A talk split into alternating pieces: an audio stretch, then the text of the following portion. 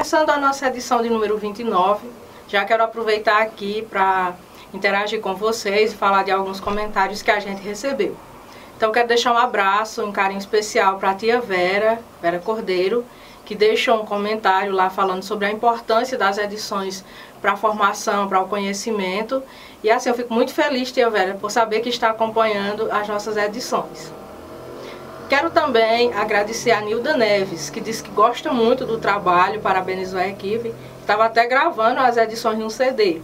Então, assim, isso para a gente é muito gratificante saber que tem alguém acompanhando, que valoriza esse trabalho e que ainda está armazenando as edições, né? Então, gratidão.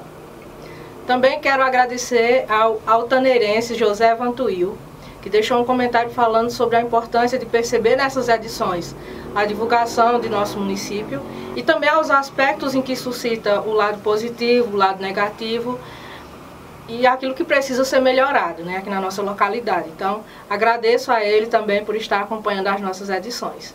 Quero deixar um abraço aqui também para o amigo Adriano Cavalcante, ele que abriu um bar recentemente lá no, no sítio Barreiros. Um abraço, pessoal dessa localidade. Adriano, grato pelo carinho. E chegando ao giro da semana, atletas de Nova Olinda, Altaneira e Tarrafas são medalhistas no 30 Campeonato Brasileiro de Kung Fu Wushu. Lembrando que dentre essas medalhas nós tivemos um vice-campeão. Trata-se do Claiser Venâncio, altaneirense.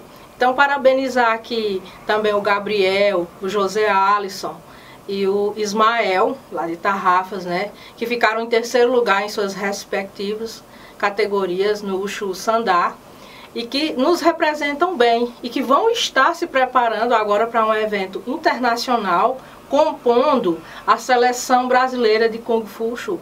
Então, desde já, sucesso aos atletas e que venham mais e mais conquistas. Ainda no giro da semana, a nova formação do Partido dos Trabalhadores, PT, aqui de Nova Olinda.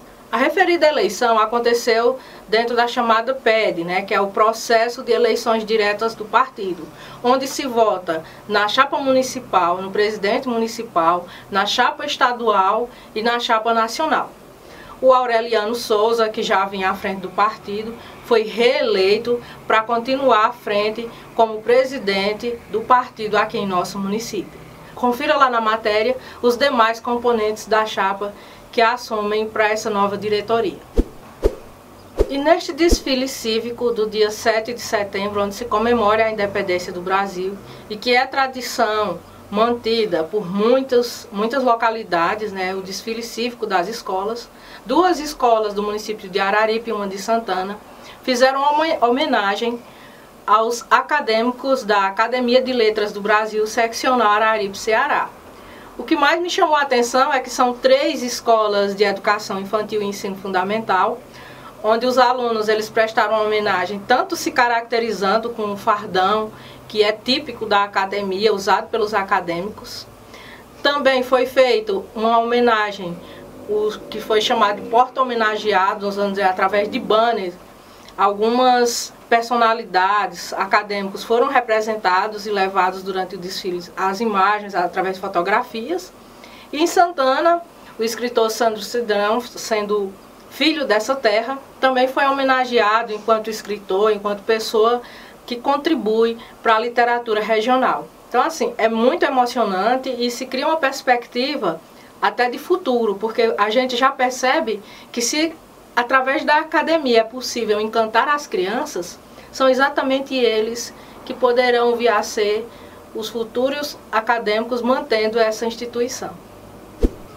Num oferecimento de Agência Clique, Granja Aqui Frango, Madeireira Madre Sul, Clínica Life, Conceito Livraria Café, Dr. Valdizar Grangeiro, Barbearia Leno Barbershop, Centro de Educação Básica SEB, Flor de Açúcar e Cavalheiros Barbershop Cariri. Chegamos à nossa edição de número 29 e hoje recebemos aqui no nosso quadro de entrevista Dr. Gabriel Veloso. Ele que é filho do casal José Apolônio e Neide Veloso, aqui de Nova Olinda. É médico veterinário, uma pessoa jovem que tem uma história muito inspiradora, né, que Assim como muitos estudantes estão aí fazendo suas escolhas de profissão, hoje a gente tem um veterinário aqui no nosso município formado, uma pessoa que já está trabalhando, exercendo sua profissão e que hoje a gente vai conhecer um pouco da história dele. Então, doutor Gabriel, seja bem-vindo ao nosso quadro. Obrigado pelo convite.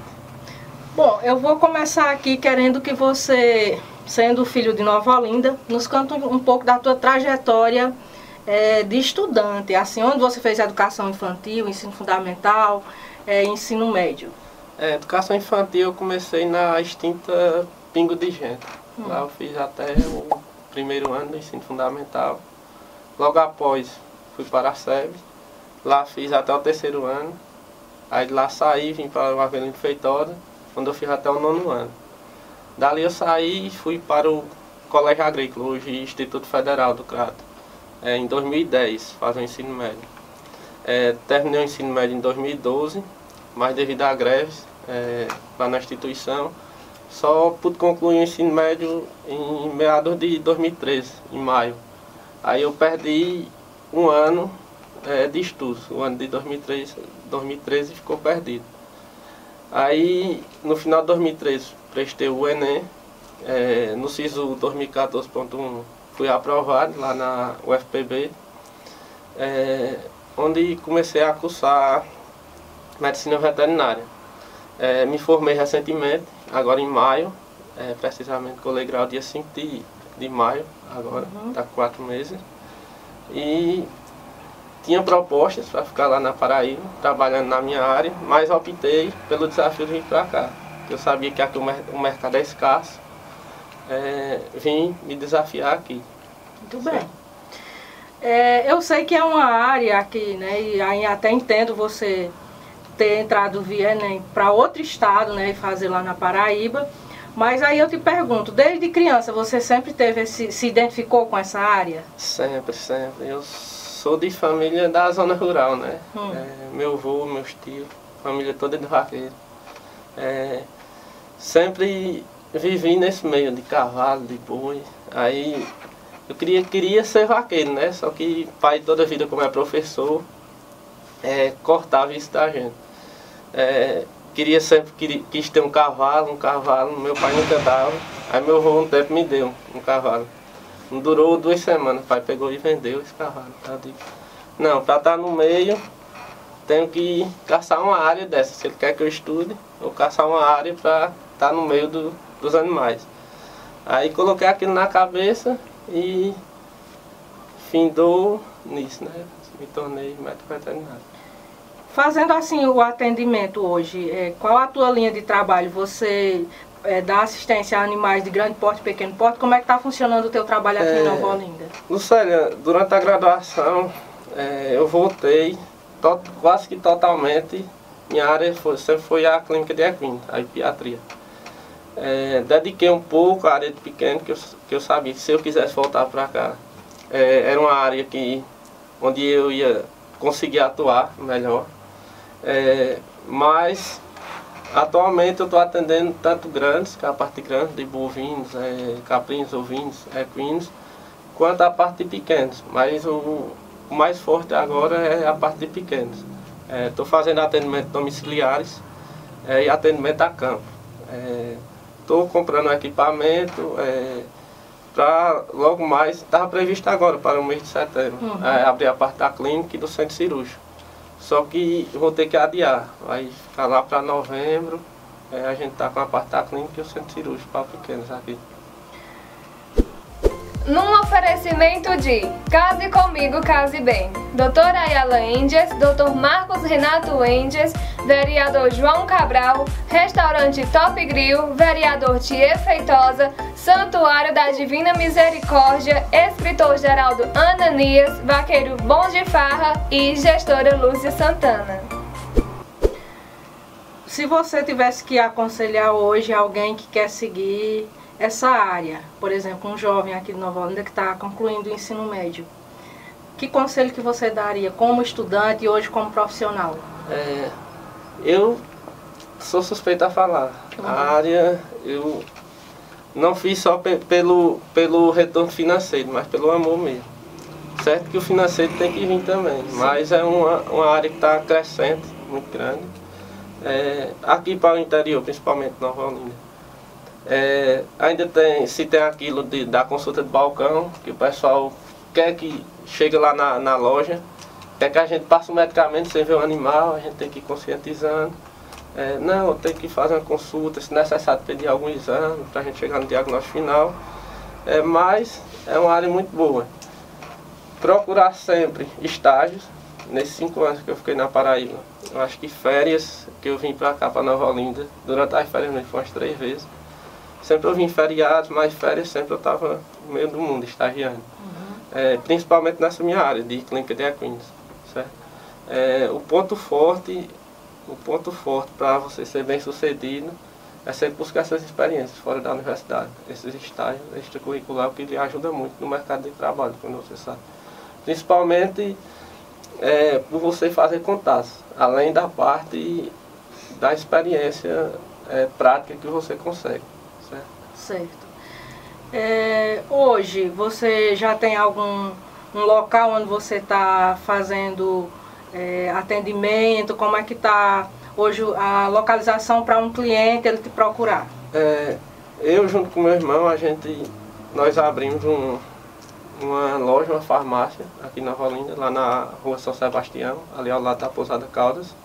É, só que a parte do ambulatório ainda não está aberta. Está fazendo mesmo o atendimento domiciliar. É, Para me procurar, pode me procurar, procurar lá que a gente sai e faz o atendimento domiciliar, certo? Hoje a gente é, tem aqui em Nova Olinda o projeto Lilica, inclusive uma das ativistas já passou por aqui, eu vejo que você é um dos, dos veterinários é, colaboradores né, desse projeto. É, hoje você faz algum tipo de palestra ou tem algum projeto para conscientizar em relação, por exemplo, à questão dos animais de rua? Não, eu só presto essa, essa assistência ao projeto. É, entrei no acordo junto com Cleide Neto, e Fanfan e Elias. É, sempre que eles precisam, eu, eu estou lá para prestar assistência, mas eu não faço nada nessa, nesse sentido, certo? O que que a medicina veterinária ela traz ah, de importante dentro da área, por exemplo, da questão da saúde? Bem, a medicina veterinária é um pilar dentro da saúde, da saúde única, né? Hoje, desde 2011, é, o NASF, que é o Núcleo de Atenção à Saúde da Família, é, tem a obrigação de ter um veterinário é, na parte de é, de controle e prevenção de zoonoses, mas também na parte de inspeção de produtos de origem animal. É, junto com a saúde humana e a saúde ambiental, é, essa parte da saúde é, animal é, é o terceiro elo dessa saúde única.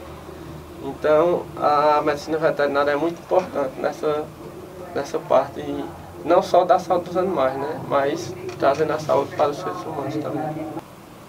Bom, considerando alguns hábitos é, populares e que a gente sabe que hoje é uma coisa que tem punição, como é que fica hoje essa questão dos animais de pequeno porte? É gato, cachorro, aí a questão de envenenamento, às vezes as pessoas colocam até um armazém, colocam veneno para matar rato, mas aí um animal como um gato, um cachorro acaba ingerindo aquele veneno. É, isso é um grande problema, você não vem de hoje, né? Essa questão de envenenamento. Mas hoje nossa lei está mais rígida, né? É uma questão de crime ambiental, é um crime que não tem fiança.